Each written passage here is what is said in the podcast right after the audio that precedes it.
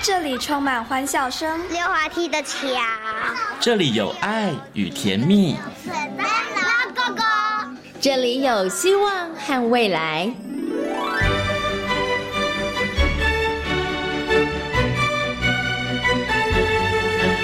遇见幸福幼儿园，遇见幸福幼，遇见幸福幼，遇见幸福幼儿园。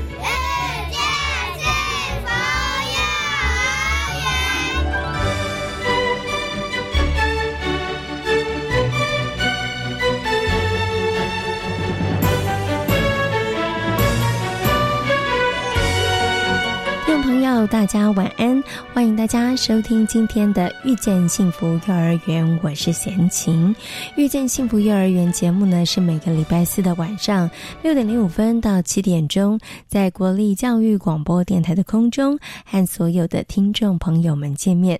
在节目当中呢，会为大家介绍全台湾各地的非营利幼儿园或者是准公共幼儿园。另外呢，也会在节目当中跟所有听众朋友一起来讨论父母亲。教养方面相关的问题，或者是最新的幼儿教育政策。那么，在今天的幸福幼儿园呢，要为大家来介绍的是翠屏费力幼儿园的光影教汉。其实呢，很多的孩子对于生活当中出现的影子，大家都非常非常的好奇。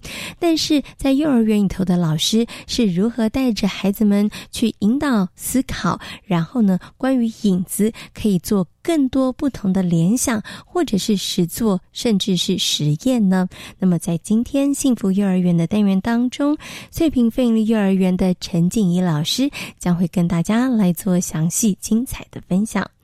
在大手牵小手的单元当中，再次的为大家邀请到奇威儿童专注力中心的执行长廖生光老师来到节目当中。我们继续来跟大家谈谈孩子的九大天生气质。今天呢，我们要把这个重点放在活动性以及规律性上面。很多的父母亲会觉得，哎，活动性孩子的活动性高，好像就是比较好的；孩子的规律性高，好像也是比较适合的。不过，真的是如此？吗？那倒不一定哦。那接下来呢，就进行今天的大手牵小手的单元，听听廖生光老师、光光老师怎么说。大手牵小手。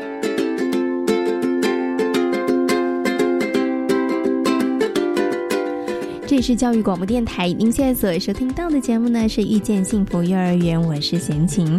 接下来呢，在我们节目当中呢，要进行的单元是大手牵小手。那么在今天大手牵小手的单元当中呢，很高兴的为大家邀请到的是奇威专注力教育中心的执行长廖生光老师。光光老师来到节目当中呢，我们今天呢要跟大家呢好好来介绍呢这个九大天生气质当中的活动性以及规律性。那首先呢，先给我们的光光老师问声好，Hello，光光老师你。好，好，各位听众，大家好。嗯，今天呢，邀请光光老师来跟大家谈谈九大天生气质当中的活动性跟规律性哦。其实呢，贤琴以前对于这个九大天生气质没有那么了解的时候啊，我都会有一种看到上面的标题，然后自己给分数的感觉。比如说活动性，那当然就是要高啊，比较好。那规律性呢，应该就是要规律性高比较好啊。请问光光老师是这样子吗？啊。基本上它并不是这样哈，就是呃，我们人尽量都是维持中间哦，会比较好哈。是是是。活动量过高后，基本上在这个以前绝对是好事情，以前绝对是好事情哈。但是在现在的这个空间生活就是这么狭小的状况哈，实际上这个活动性很高的小孩子，基本上反而是爸妈比较痛苦哦。那个反而现在大家比较喜欢养的是那个呃活动性低一点的。但是光光老师，孩子也没有办法说这个一下子活动高，一下活动之低，应应该也是没办法啦。呃，就是他就是啊，他的设定就是他设定是高的，哎，他的活动量就会越高哦。对啊，如果他设定低的，他就会比较。安静一点点，是是是。哎，不过我好奇，我想请问一下光光老师，因为我刚刚讲嘛，因为可能有一些不是那么了解，就会像我以前不了解的时候，就觉得哎，那活动性要高一点，然后规律性要高一点比较好。可是刚刚光光老师说不是这样子，所以是不是所有的在这个九大天真气质当中哦，所以它最好每一个我的值都是在中间值，那就算是比较完美的。如果它是在光谱的两端，都是属于比较极端的，都会可能在带孩子的过程当中，爸爸妈妈多多少少会。有一些些困扰呢，呃，基本上东西就是中心我们基本上在中间哈，当然就是这个小孩就是它的调整性就会比较高，也就是你要让它往左边走也可以，让它往右边走，那它的弹性度就会比较大一点。好，但对，但是如果它就是所有东西都是在左右的极端的时候，就要看状况。那如果它所有的东西都是在一侧，就是都是比较都是比较敏感的，都是比较高功能的，都是比较什么，那这个小孩子可能就是比较敏感性的小孩子。嗯嗯嗯。哎，但有一种小孩就是他所有东西都是刚好就是都是无所谓的，哎，那就是迟钝的。那如果都是敏感的或都是迟钝的，实际上这也好带。嗯哼哼哼哼，对。那但是现在就是比较怕，就是他九大是那左右闪的，就是左边右边左边右边右边右边左边这样，哇，跟搞密码一样一样。好像那个妈妈就会疯掉，就是有时候又觉得你胆子怎么大的要命，就是都不怕死这样。那有时候你又是一点点小事又计较要命，又好像胆小鬼啊。他那个妈妈就没办法，那个妈妈就会搞疯，因为爸妈没办法理解你到底为什么有时候有时候啊，比如说要过个马路，他就给你横冲直撞，好像车子都不会撞到他一样。是，对不对？啊，但是呢，把灯一关掉，他就一直叫叫叫叫叫，好像要他的命。到底他胆子大还是胆子小？他爸爸妈妈没办法理解。那通常冲突都是由于互相没办法理解。是哦，所以就是说，哎，不是说，呃，都是都是，就是他就是稳定性越好啦，就是不要。偏一侧哦，这样是会比较好的。对，是是，我懂了。所以呢，其实当然，刚刚光光老师说，如果是他比较中间值的话，因为上下弹性就会比较大了。好，有的时候孩子不是那么爱活动，但是你稍微鼓励一下，孩子活动性可能就高一点点了。哈，那那如果中间的话，弹性就会比较大。可是如果是落在这个光谱的两端的话，然后又是在九个向度当中，可能是左右乱跳的话，不同的选项、不同的这个类别，然后这个不同的光谱的这个两端，有的很高，有。的就是另外一端，那这样的话，爸爸妈妈在带孩子的情况下就会比较辛苦一点了哈。那我们今天跟大家来谈谈这个活动性跟规律性哦。那请问一下光光老师哦，这个活动性是不是就指孩子身体的状况？就是他就是好动，喜欢活动，是指这个意思吗？呃呃，活动性当然通常是讲的这个活动量，嗯，好，也就是活动量。那但孩子就是有些孩子精力比较旺盛，那他对于动态的活动，他就会比较喜欢。好，那对于这个静态，就是坐在那边比较懂，他可能就是没办法持续的那么久。嗯，对。好，大家主要主要是呃，比较强调就是这个小孩子的活动性比较强，啊，就是比较爱活动。那通常这个活动性比较强，我们必须要主要看的东西实际上是跟这个睡眠时间有关系。嗯，也就是这个小孩子很爱动，哎，但是他的睡觉的时间和睡觉就是睡觉的时间呃是足够的，比如他都可以睡到八个小时。那基本上就就还好，嗯哦，就是他虽然很爱动，哎，但是他睡得也很稳，啊，那基本上就没什么问题。好，但是有一种状况是刚好颠倒，就是呃，他很爱动，真的动不停，哦，但是他晚上也没办法睡觉，对，就是就是连睡觉都有困。好，那通常这个会特别会出现在就是需不需要睡午觉？好，那大部分的小朋友实际上在四岁之前，实际上基本上都是要睡午觉的，也，就是呃早上起来，然后可能吃完饭，然后就是呃昏昏沉沉睡下，哎，然后又再起来，又再玩一下。然后等到大概九点的时候，哎，他又在睡。所以通常来说，小孩在四岁左右，他基本上是一定要睡午觉的。而他不睡午觉，他是没办法维持他一天足够的精神状况。哎，但有些小孩子活动量就是非常大，他就是真的就是你要叫他睡午觉，基本上呃要他的命这样。好，那那个东西就会变成是反而让大人没有休息的时间。好，所以。活动量比较高的小孩，就是变是他的这个呃动来动去，或者他需要这种出力或者体力消耗的活动的时间呢，他就会比一般人强。哦，大概主要是这样。嗯，OK。不过像刚刚光光老师说，他这个活动量跟睡眠会有关系，就让贤琴想到，贤琴呢有个朋友的小孩，真的是他活动量很高，但是他真的睡很少很少，也不只是午睡的这个问题，他连晚上都不太睡耶。那请问一下，这个时候光光老师爸妈到底该怎么办呢？其实爸妈是会很焦虑的，还是爸妈知道说哦，我的孩子就是活动量高，所以我其实不用那么焦虑。其实他晚上睡得少也没关系。哦，呃，通常来说，它会跟两个东西会有关联性。好，那第一个东西当然就是说，这个小孩子他的这个呃，就是他的活动量，就是他的体能的消耗，他的确就是真的就是比一般的小朋友大。嗯哼。哦，那当然这种小孩子基本上很简单，就是他是需要运动的，然后他需要更多的户外的空间的，他户外的时间。那他必须要有这个体能的消耗。那实际上，这个呃活动量大不是坏事，因为这种小孩子实际上他的动作技巧通常来说也会变得比较好，因为他需要更多的动作哈。那只是就是现在主要是空间的问题，也就是说他需要的东西就是户外的空间。嗯哼，好，你今天把一个小孩子很活泼，然后很会跳舞，你带他去外面跑，他就看起来就是很可爱，对不对？是。对你把它带在你的后座，然后放在那边，然后把它关三十分钟，你看看你会不会疯掉？他会啊，他就会在那个什么 安全座椅上爬上爬下，想办法。哦，所以这个东西实际上是就是空间的问题。好，所以第一个就是空间环境的问题。好，因为这种小孩子实际上如果配搭配一个喜欢这个户外活动的爸妈，哦，那就是完美啦。问题。对对对对对，好，那你还不用担心他会出什么问题，因为他很爱户外活动，爸妈也很爱出外活动，这就没什么问题。好，是。那第二个东西实际上跟我们想象差最多的东西就是光，嗯，啊，光源。好，也就是说，今天我们在室内，不管我们把灯打再亮，哦，打打开再亮，基本上呢，跟外面的太阳比起来，这个灯光的亮度实际上基本上是不够的。嗯哼。好，那小孩子在这个生活周期的调整，基本上呢，他并不是看时间。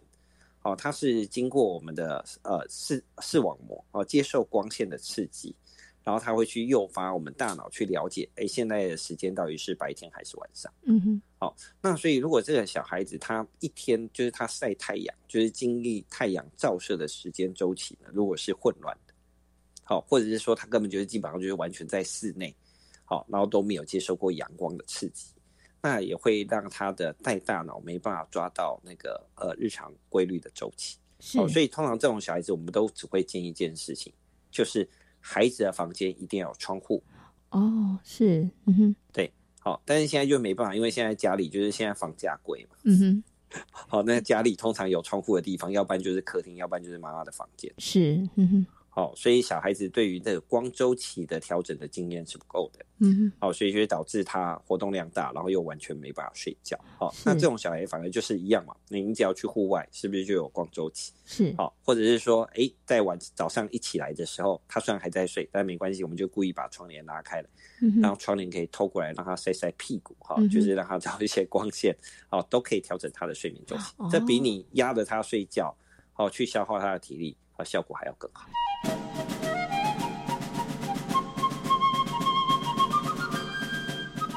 那如果说活动量比较低的孩子怎么办呢？就是我爸妈就伤脑筋了，怎么督促他，他就是还是坐在那里，他就不想动。这时候怎么办呢？爸妈以身作则，爸妈先动，会不会有一点帮助啊？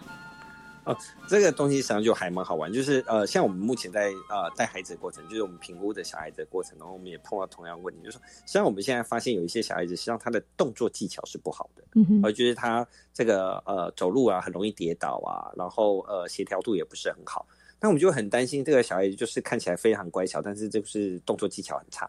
好，那以我们而言，以我们而言，我们的专业而言，我会觉得啊，这个小孩的问题很大。嗯哼，啊，但是很好玩。现在爸爸妈妈碰到这种东西，基本上他们没什么担担心。好，因为这种小孩子特别好带。嗯，你很乖啊。你啊，对，因为你把他放在家里，他不吵不闹。是，他会做自己的事情啊，对不对？对对对。然后就坐在那边，对对，然后躺在那边看书、看电视，然后非常乖。然后，那但是这种事情会碰到一个比较大的问题，就是说这些小孩子等到以后要读书的时候，基本上来说，他们也会比较懒洋洋。嗯。好，就是说，哎，我们现在因为他都不用动嘛，对不对？然后他做东西的持续时间也都没那么长。那对我们来说实际上是还好，但是问题是，实际上读书是需要体力的。没错，嗯。哦，等到开始要读书的时候，哎，人家人家读了两个小时还精神奕奕，他读了一个半一个小时，他可能就就累了。嗯哼哼。对，好，那所以呢，实际上这个东西就是说，因为他的天生，因为就是比较不喜欢动哦，他懒得动哦，所以导致久而久之，他的肌肉的力量和肌肉的耐力，哦，他并没有随着他年纪而提升。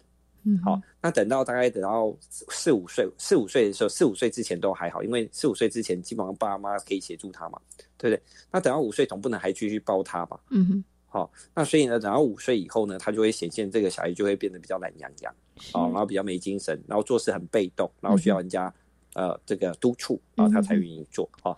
那经常就会是做一做，做一做，就给你躺在那边，趴在那边。好，虽然他还有继续在看书，但是看起来心情就不会让爸爸妈妈很开心。是是 啊，所以这样当然就是活动度比较低的小朋友，最重要的东西就是爸爸妈妈就是呃，我们一周后大概可能要准备两天或三天。是好，那带着他好，跟着他自己出去哦，走一走，好，大概走个大概呃二十分钟到三十分钟，好，去维持最基本的这个生活的体能。好，那呃，基本上我觉得走路是最好的啦。或者你说要去做什么运动，真的都不不用，就是真的去公园走一走，哦，就是去就是记个二十分钟到三十分钟的走路时间。好，那最更简单的方法就是带他去那个，就现在可能不行了哈，但是在在这个呃安全的范围下哈，那我们就是带他去这个呃去买东西啊，哦，去比如说我们去这个超级市场买东西，很快就可以买到二十分钟、三十分钟，好，不一定要在大太阳下晒太阳。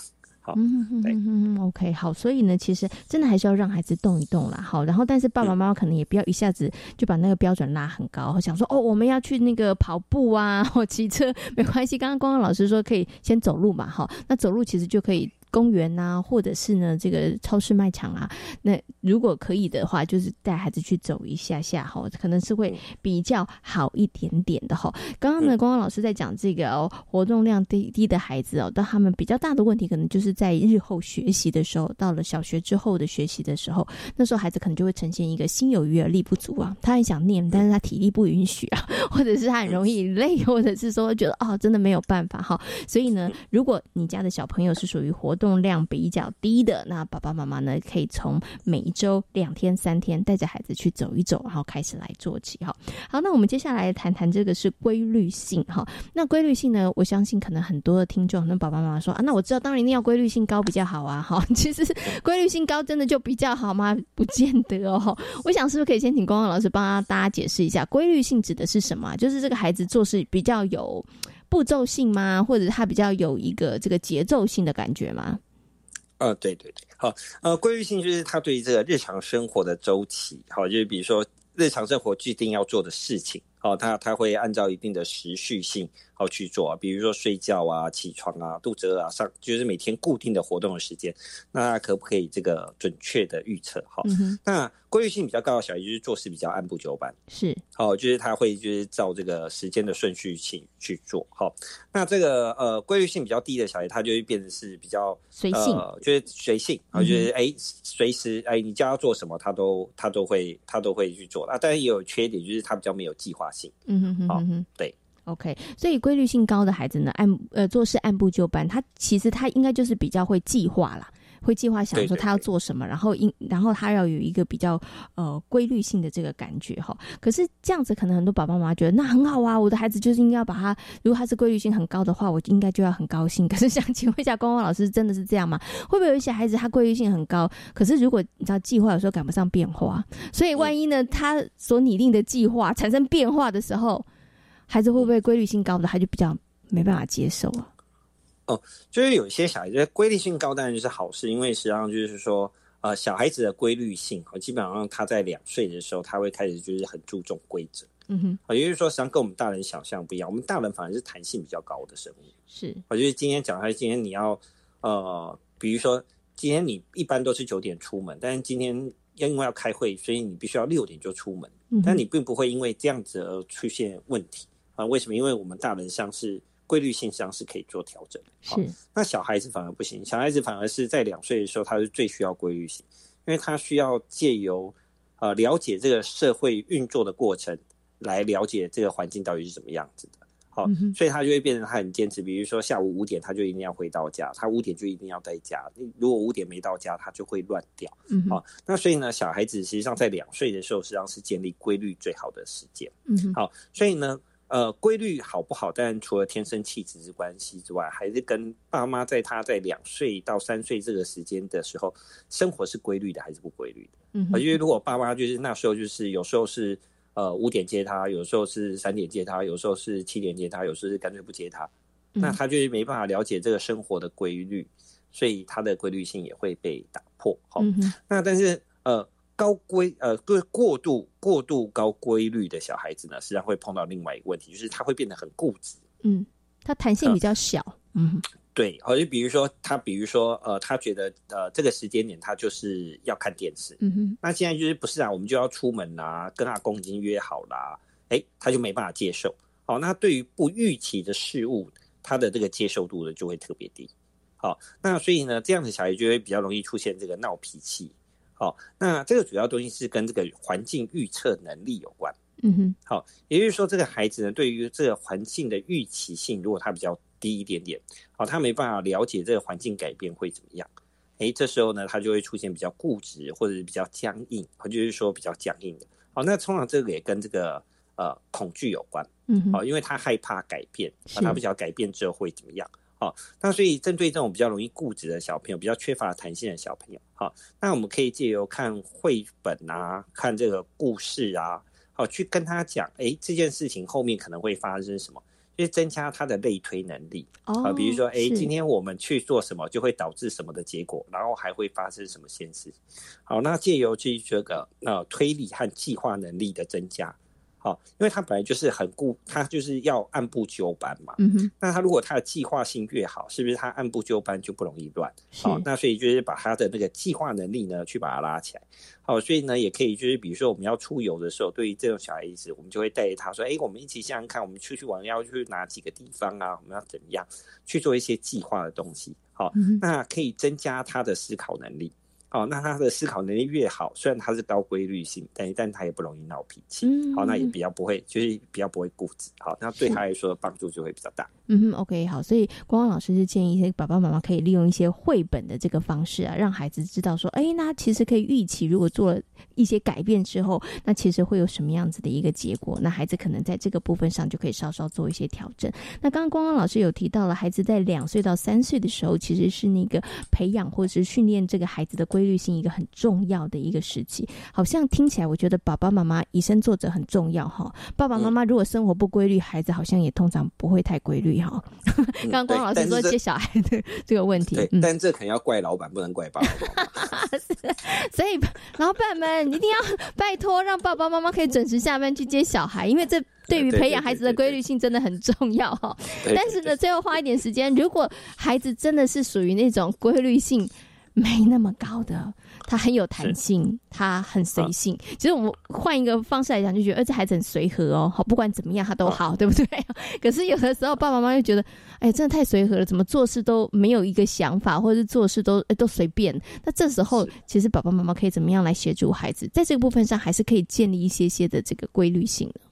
哈哈，呃，规律性实际上最简单的讲法，实际上就是生理时钟啊，就是说他要了解自己，呃，就是呃，实际上我们在了解自己的生理时钟很简单，就是这个时间点我肚子饿了，我就要去吃东西，啊，这个时间点我我我想要上厕所，我就要去上厕，所以实际上规律性最重要的东西，实际上并不是会不会看时间，嗯，而是他内在身体的感受，是，好，所以如果一个孩子呢，他的内在身体的感受如果是越越越好的，好，比如说，哎，他饿了，他就会跟妈妈讲说：“妈妈，我要吃东西。”那他每天都是固定的时间跟你讲，那他对于他的内在时钟的控制就会越好。嗯哼，好，那但是有很多小孩子，实际上他就是真的身体就是没什么感觉，那他肚子饿了，他也不知道他要吃，你不叫他吃，他就不吃。对，好，那这有两种状况，一种是呢，这个小孩子吃东西吃的太精致，嗯啊，精致到就是他已经到挑食，然后就是拒绝吃东西了，好，那自然就会影响他的规律性。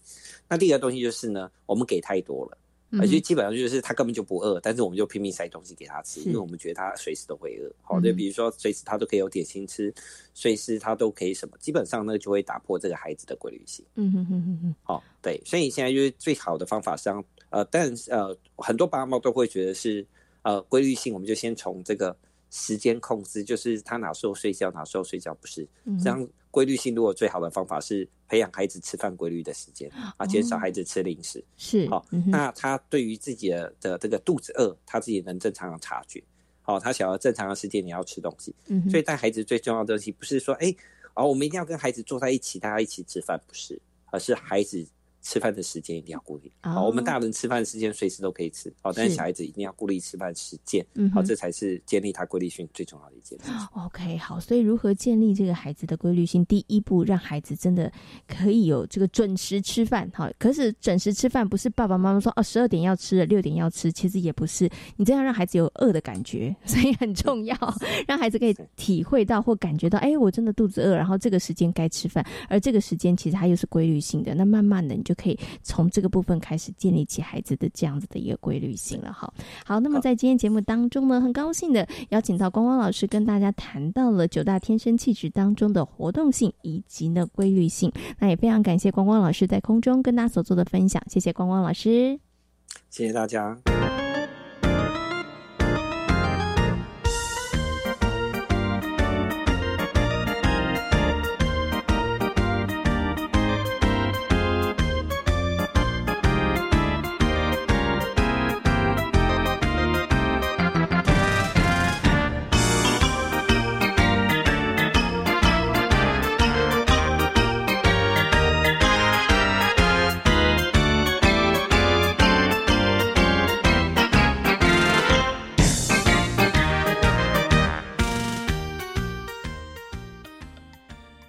大家好，我是经济部部长王美花。提醒你前往百货卖场及美容美体场馆，务必配合十连制及个人卫生的防护措施。到美容美体场所消费，请民众提早预约，方便店家掌控人数。业者要加强厕所、电梯及手扶梯等公共设施的定期消毒清洁。政府和业者会共同落实防疫，打造安心的消费环境。以上广告由经济部及机关署提供。揭开电台神秘面纱，活泼有趣的英语互动，DIY 属于自己的纸喇叭，嘿，这里通通都有。即日起至十月二十号，欢迎国小五六年级同学报名参加教育电台线上儿童双语广播营，让魔法英语看世界的丽娜老师、周老师在线上和你一起体验双语的魅力哦。活动详情请上教育电台官网查询。第二届台湾科学节又来喽！活动期间从十一月六号到十四号，透过教育部的五个馆所：海洋科技博物馆、台湾科学教育馆、自然科学博物馆、科学工艺博物馆、海洋生物博物馆，以及二十个科普基地，推出多元丰富又精彩绝伦的科学飨宴，邀请您一起来参加，体验科学的乐趣。详情请上台湾科学节官网查询。以上广告是由教育部提供。哦，最近很不顺，家里蚊子又多啊，今天又觉得头痛发烧，该给师傅看看了啦。是不是还有后眼窝痛、肌肉关节痛？出诊。哎啊，你怎么知道？你也是哦。哎呀，这是登革热症状，家里积水要肠道，否则容易长病媒蚊，引发登革热。啊，这么严重哦。对呀，赶快去看医生啦！有问题就打一九二二防疫专线。以上广告由卫生福利部疾病管制署提供。这里是教育广播电台，您现在所收听到的节目呢是《遇见幸福幼儿园》，我是贤琴。接下来呢，在节目当中，我们要进行的单元是幸福幼儿园。在今天的幸福幼儿园，为大家邀请到的是翠屏飞利幼儿园的陈静怡老师，来跟大家分享他们如何引导孩子们观察日常的事物，进而去探索在生活当中的一些小小的细节，而从这些小细节当中，又是孩子们他们知识还有能力的经验培养的一个大来源呢。那我们接下来呢，就来邀请陈静怡老师跟大家进行分享。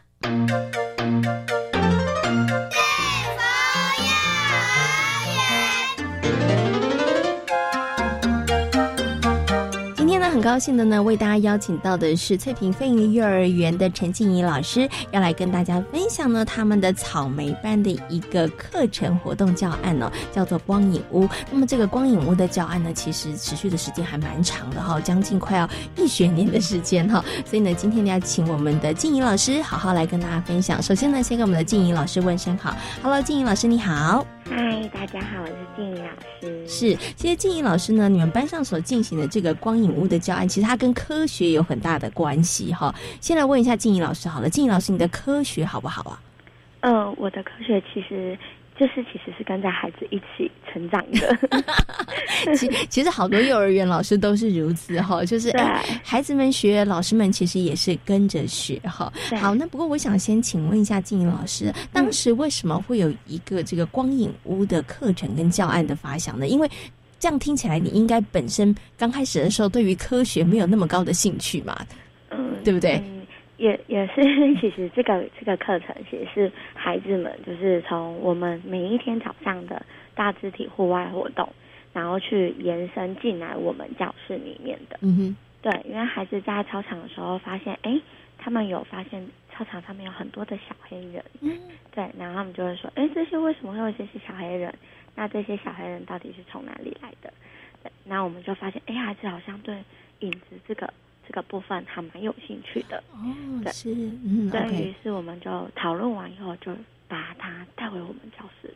嗯，OK OK，所以呢，刚刚呢，其实静怡老师有提到，为什么会开始，其实也是因为孩子们产生了兴趣，就是他们发现，哎，我们每天早上做这个大肢体活动的时候，为什么有一个小蜥小黑人那个形影不离跟着我们，对不对？好，所以呢，就激起孩子们兴趣，所以呢，老师就决定，哎，那我们来来安排，这或者是来进行这样的课程。可是接下来一部分，大家就会好奇了，那你们怎么样把孩子有一个这样萌生的小小的念头，或者是是疑问，然后把它带到课程当中，然后真的进行了一系列的课程呢？嗯，因为其实从我们课程是从九月开始的，那我们一开始八月份的时候，那个就是教室的环境部分，我们有针对就是孩子就是可能刚入学，然后有做一个就是呃治理治理的区块。嗯哼，对对对。那后来我们就想说，哎，那差不多孩子那个时候刚好就是发现了这个就是影子的游戏，那我们就想说，那我们可以把这个地方就是把它变成是一个光影屋，嗯，然后就把影子带进来这样子。是，OK，好，所以那时候就在课程当中，因为呃，翠屏飞幼儿园其实我们以学习区教学为主嘛，所以刚刚老师的意思就是，我们可能在学习区当中就设置了一个光影区、光影屋，哈，然后让孩子们去探索，嗯，是这个意思吗？对，就是他们就是，我们就把这个影子，就是其实我们也一直在想说，到底要怎么带着孩子进来，就是这个光影屋。所以其实我们就是带着孩子一起去布置这个光影屋，让孩子对这个光影屋有兴趣。嗯，嗯对，然后让他们就在哎，就是他们会很好奇为什么都把布盖得黑黑的，嗯，然后里面黑漆漆的。其实孩子很喜欢黑漆漆的感觉，是，就是有一种隐秘感。嗯，那其实我们就很成功的就把孩子吸引进来了。所以其实孩子就会自己就会到这个光影屋里面来探索。嗯，OK，好。所以我觉得刚刚啊，静怡老师有提到一个重点，因为在好多的学习区当中，其实都是大部分都是老师先布置，老师布置好之后，孩子们进去里面探索。但是呢，我们这次设置的这个光影屋、光影区，它很特别，其实是老师跟着孩子们他们一起来布置的。好，然后就是我们要要放什么地方要有黑布啊，然后光要从什么地方出来啊，哈，那这样子其实也激起了孩子们的这个兴趣哈。可是接下来呢，就要请问这个静怡老师了。所以你们接下来其实是怎么样去是进行课程，还是怎么样去呃透过什么样的方式让孩子在这个过程当中发现问题，然后他们可以去解决问题，然后在这个部分上有更深入的探索跟研究呢？因为其实我们在光影屋就像。嗯，刚刚讲的，其实我们对科学也不是这么的、这么的清楚、这么的了解，这样对。所以其实我们一开始，因为我们有考量到说，我们班上孩子是混龄，所以我们在素材就是美材部分，我们其实是比较是单一的。我们就是先把孩子的兴趣带进来，就是光跟影子产生影子。嗯哼，对。其实我们一开始就是想要让孩子就是先去玩影子，影子到底是怎么出来的。那孩子他们就会在里面用他们自己的身体，然后去变化，就是变化啊，然后投射影子啊，然后在这个探索的过程，他们就开始发现，哎，为什么影子会变大跟变小？嗯，对。那其实孩子会提出来，然后我们就会讨论。那讨论的时候，我们就会开始慢慢的才去把实验的东西放进来。我们就开始把固那个光源固定啊。然后让孩子去移动物品，让他们去观察，哎，物品到底是靠近灯源是变大还是变小？嗯，对。然后后来再慢慢的陆陆续续增加了一些色卡，还有立体积木的部分。对，是利用孩子就是他们每天的，就是在探索的过程去发现的问题，然后我们去做实验，然后找出答案，然后再继续探索，然后再发现问题，然后再继续实验。是这样子来的哦，所以我知道，所以在这个光影区当中，它其实就像一个实验室。小朋友，小朋友他们其实就进来这里面之后，然后你就玩着玩着，发现，哎，怎么会这样？为什么我的影子会比较小，或是比较大？为什么我的影子光不？然后为什么会有的影子会有颜色？好，那就是从这个过程当中，就像刚刚这个哎静老师说的，所以我们在这个实做或者实验的过程当中，我们就发现了问题，然后我们就开始去找答案。对，然后我们在做实验，好，好，所以那个光影屋它整个运作，所以刚刚晴晴说它真的好像是一个实验室啊，就小朋友不停在里面呢，一直踹，来做实验，对，一直踹，然后找到了问题，然后再去解决问题，哈。所以其实从刚刚静怡老师跟大家分享里头，哎，我们怎么设置这个光影屋，就从孩子先从生活当中的一个小小的兴趣，好一个点开始，然后我们怎么样让孩子的这个兴趣可以扩大。好，所以我们就成立了这个光影屋，然后在孩子让孩子邀请孩子们有了兴趣进来之后，他们就实做，实做里头他们就产生疑问，产生疑问之后我们就实验，对，然后在这个部分上面就不断不断的，一从一个小小的问题就会延伸很多很多的这个问题啊。好，所以这个关于这个部分上面的一个探索，其实你们就进行了大概一个学期的时间嘛？嗯，其实，在实验的这个部分，我们是上主主要主要着重在上个学期。嗯哼，对。那其实后来我们，因为我们后陆陆续续有增加一些美彩进去，从一开始的单一，然后到之后的多元，因为孩子开始去发现颜色啊，还有那个立体的积木的影子的变化不太一样。然后还有那个清晰度的部分，所以其实后来我们在美彩的部分也增加了很多。那我们就发现孩子开始在里面玩起了扮演游戏。嗯，对，就是他们会开始玩起了影子的扮演游戏，而不是一开始的我就是纯粹的玩影子。嗯那孩子就是会去利用那些立体积木盖城堡，然后盖了城堡以后就会有什么，就可能会有恐龙。嗯，对，恐龙就出现喽。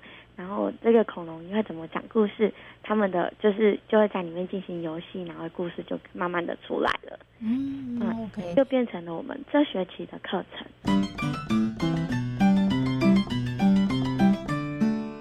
好，那我想接下来就要请我们的静老师跟大家来谈谈啦，怎么用光影来说故事呢？那这个部分上是你们要分组吗？还是说，哎，就让孩子们你们想说什么故事就说什么故事呢？嗯，一开始的时候，孩子的故事是他们自己在里面，就是自己看自发性出来的，他们就会自己自改编故事啊。嗯哼，对，就是说，哎，就是可能有人走在那个楼梯上面，然后就蹦。跌倒了，他们还会发出音响，对对对，就 是。他们就会开始在那边玩，然后我们就想说，哎，那影子的故事已经出来了，那我们可以再增加孩子哪一部分的经验跟能力，所以我们就把就是刚好我们那时候也有跟语文区结合，因为我们语文区语文区那个时候也是有在说，就是在进行说演故事的部分，对，那所以我们就把那个投影的部，呃，有点类似像。我们就把它变成皮影戏的感觉。哦，是。对，因为皮影戏它是要就是透光的，对，所以我们就把这个就是放进来我们的光影屋，然后孩子就开始利用那个舞台去改变他们自己想要的故事。那因为中大班孩子他们会有一些文本的讯息比较多，所以他们就会去把他们的故事跟绘本做结合。嗯，对，那里面呢，他们就会一开始我们其实也是会有提供一些人偶啊，那孩子他们就会说，哎，这个人偶可能在操作的时候会看到手啊，那怎么办？其实又是一个想办法的时间，对，所以其实他们就会去去自己去试，因为我觉得可能是有上学期的就是实验的那个部分，所以其实孩子他们遇到问题以后，他们会自己去试。哎，我到底要用什么呃工具，或是我要怎么用素材，然后让我的手是不会被看到的，只会看到影那个影偶的影子哦，对，偶的影子的部分。嗯嗯嗯。OK，好，所以刚刚老师讲哦，其实小孩子呢，利用光影来说故事，其实也没那么简单呢。对，可能有人想说，啊，那就只是刚刚老师呢举例的那个，就走着走着啊，跌倒，嘣一声，那个应该是最简简单版啦，对不对？对对对，那是最开始的简单版，这是简单版。但是在这个学期呢进行的哦，可就没有那么简单喽。因为我刚刚听呢，我们静怡老师在讲哦，因为它包括了文本，然后还包含了这个超偶的这个部分上面哈。其实超偶这个也是一个很大的一个。技巧哎，对，就是我觉得怎么样不要让你的手出现这件事情，孩子们应该花了很长的时间在那边尝试吧。嗯，对，对啊，他们一开始是用积木，就是撑着那个人偶，嗯，然后发现哎，人偶还是手还是会被看到，而且那个撑住的积木也会被看到，所以后来他们想到的方法是，就是要把那个。他们有用竹筷啊，就直接插在偶后面哦。对，原来这样立，这是直角的，这样就就看不到手。他们可能以前还没有看过人家那个皮影戏怎么操偶的，但是他们用自己的方法想出来了。对对对，哦，非常非常的厉害哦！哈，好，那刚刚是讲那操偶的部分，可是呢，在这个故事的部分上面呢，其实刚刚静怡老师说，因为可能中大班他们其实在呃这个文本上面有一些接触哈，可是我就在想啊，因为我们的班级是混龄班，那小班的小朋友要做什么啊？因为中大班的小朋友他们其实有这个文本的经验，那他们可以说故事，可以演故。事对不对？超偶可能中大班他们的手劲可能也会比较好。那小班的小朋友要做什么呢？小班的小朋友很可爱哦。其实他们在上学期，哥哥姐姐在探索的时候，他们其实都在旁边看，在旁边观察。其实，所以到了这个学期，他们也会去去发现，就是他们开始在玩影子。嗯，那在玩影子的过程中，他们有发现，就是不同色调，因为其实我们有提供不同色调的灯光灯源。那大班他们在讲故事的时候，小班的小朋友呢会在旁边操作那个电灯，哦，就很像闪电来了，是，他们就会负责开关、开关、开关。蛮好的，很厉害，是。对，其实是一个合作。哦，对，我觉得真的是很棒哎哈。然后，因然后每一个人好像都找到了很适合自己的位置哦。而且，其实不同的颜色的光会营造出不同的氛围。对于说故事来讲，其实那个。呃，气氛的营造其实是会更好的。可是大家会好奇啦，哎，这是静怡老师，你非常厉害，懂得怎么样帮他们分配工作吗？还是孩子们他们其实是自发性的，然后就找到那一个我可以做的事情，而且可以在我们大家共同做这件事情的时候，我自己的那个位置是孩子们自己去发现的吗？嗯，对，其实我们不会特别跟孩子说你一定要去做什么。或者是你可以尝试什么？其实我我们还是会鼓励，但是就是孩子他们自己会说，哎，他们自己玩一玩，然后哥哥姐姐就会说，那不然你来帮我用电灯好了。他们其实是会自己分配工作的，是，比如说有的人说故事，负责讲故事；有的人负责操偶；有的人负责电灯；有的人负责当观众。嗯，OK，其实他们都他们自己会分配他们的这个角色哈。可是刚刚啊，我想请问一下静怡老师，你讲的应该是最完美的状况，小朋友不会吵架嘛？他说不要，我要超偶啦，或者是说我要来讲故事，小孩子不会起争执吗？其实我觉得还好哎，我我也觉得很神奇吗？对对对，因为其实他们他们都会自己去调整。因为他们就会发现说，因为其实在这个过程，就是讲的这么完美的过程中，也还是会有讲故事的人声音很小声，嗯，或者是超额的人，就是那个画面没有办法跟上讲故事的人，那他们就会自己去做协调，他们就说你讲故事比较大声，你来讲故事好了，然后我我可以跟着上故事内容。那我来操哦，这样。嗯，对，其实是孩子他们自己也会去透过他们的观察，然后去调配他们自己的角色。嗯，OK，我觉得这个其实是真的很棒的耶。所以其实应该是说，对于孩子来讲，其实在这一个团队当中，他应该觉得每一个角色都重要。嗯，对，我觉得是只是大人会觉得说，哦，抄我的好像比较厉害，说故事的比较厉害。可是对于孩子来讲，可能他觉得那个开关电灯的也非常重要。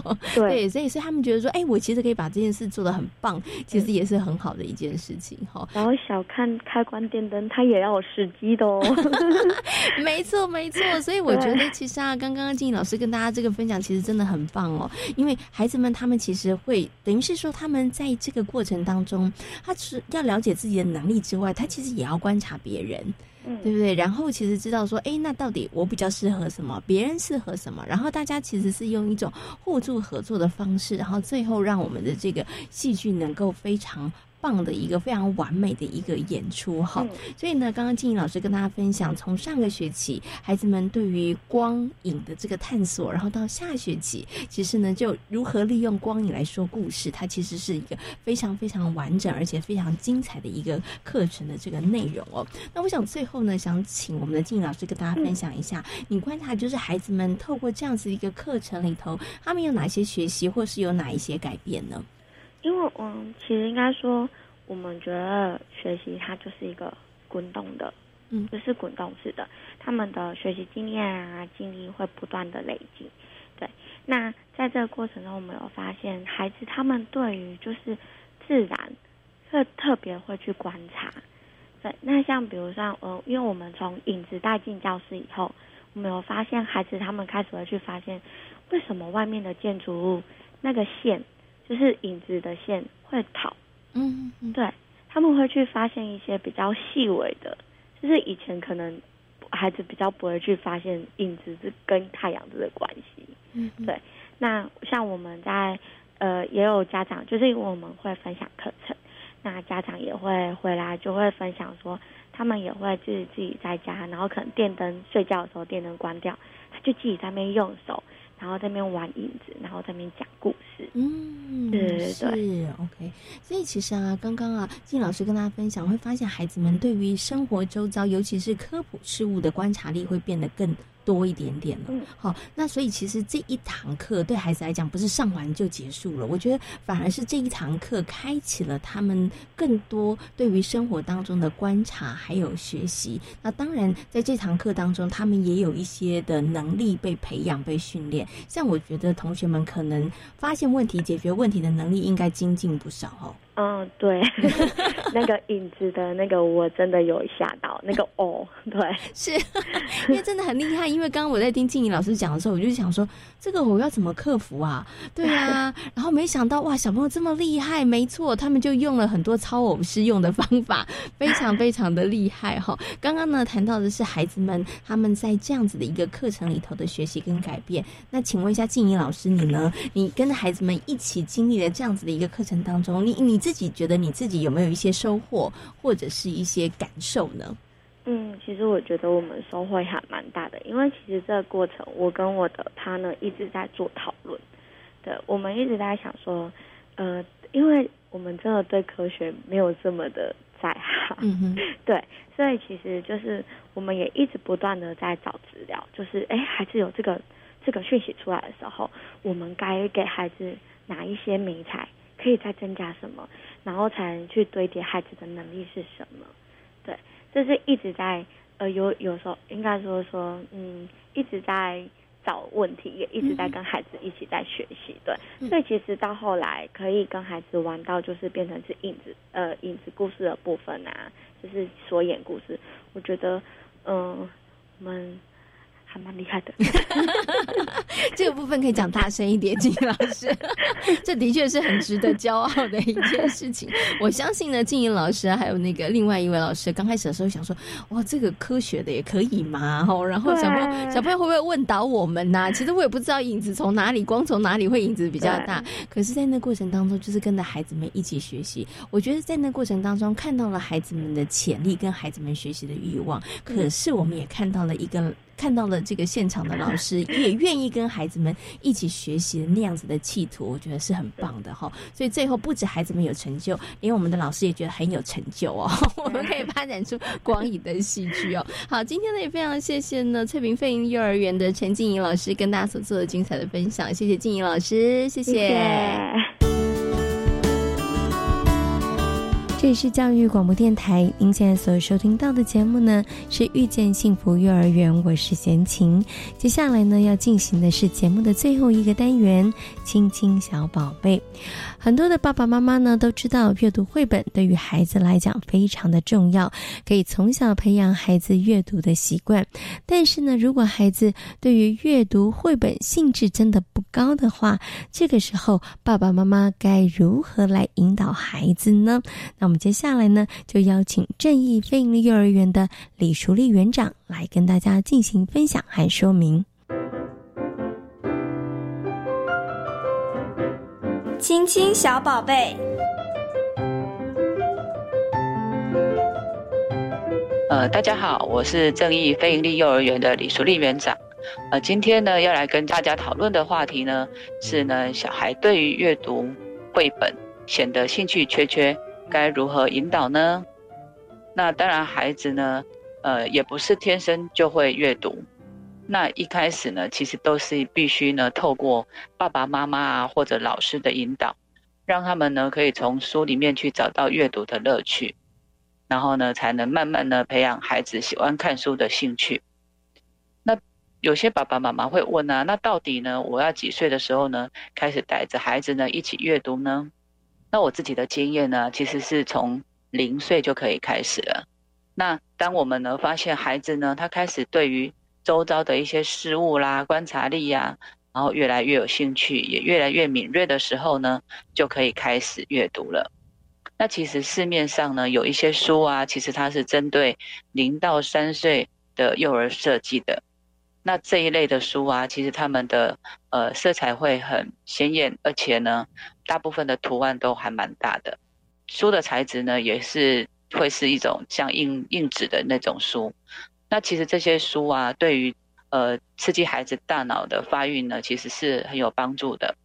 那爸爸妈妈呢，可以透过呢，就是陪着孩子一起看，然后这个呢，也可以帮我们的家里的呃宝贝呢，可以打好一些呃语言发展上的一个基础。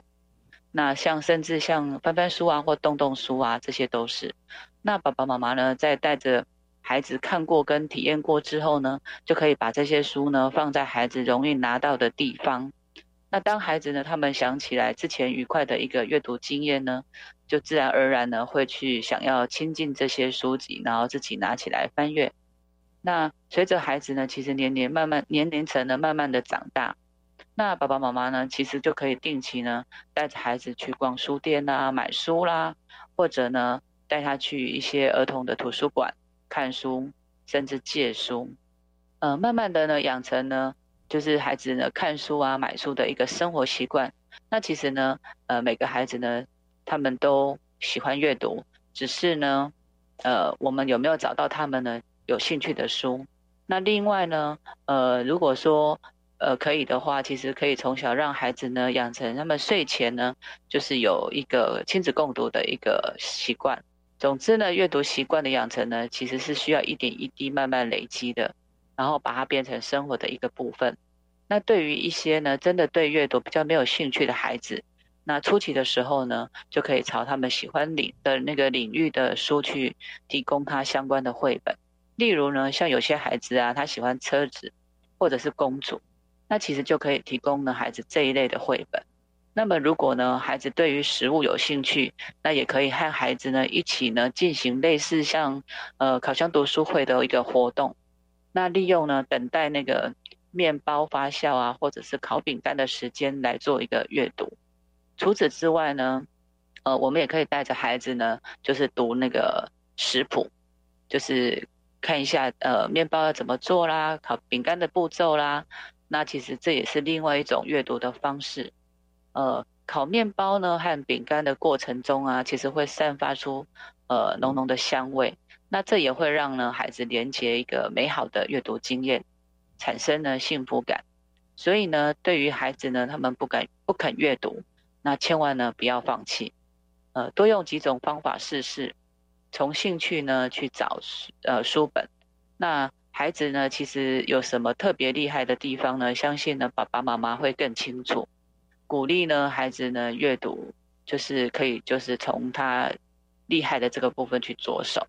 那就算是呢，孩子呢，他们喜欢跑跑跳跳啊，对运动呢有兴趣，也可以呢找类似的书哦。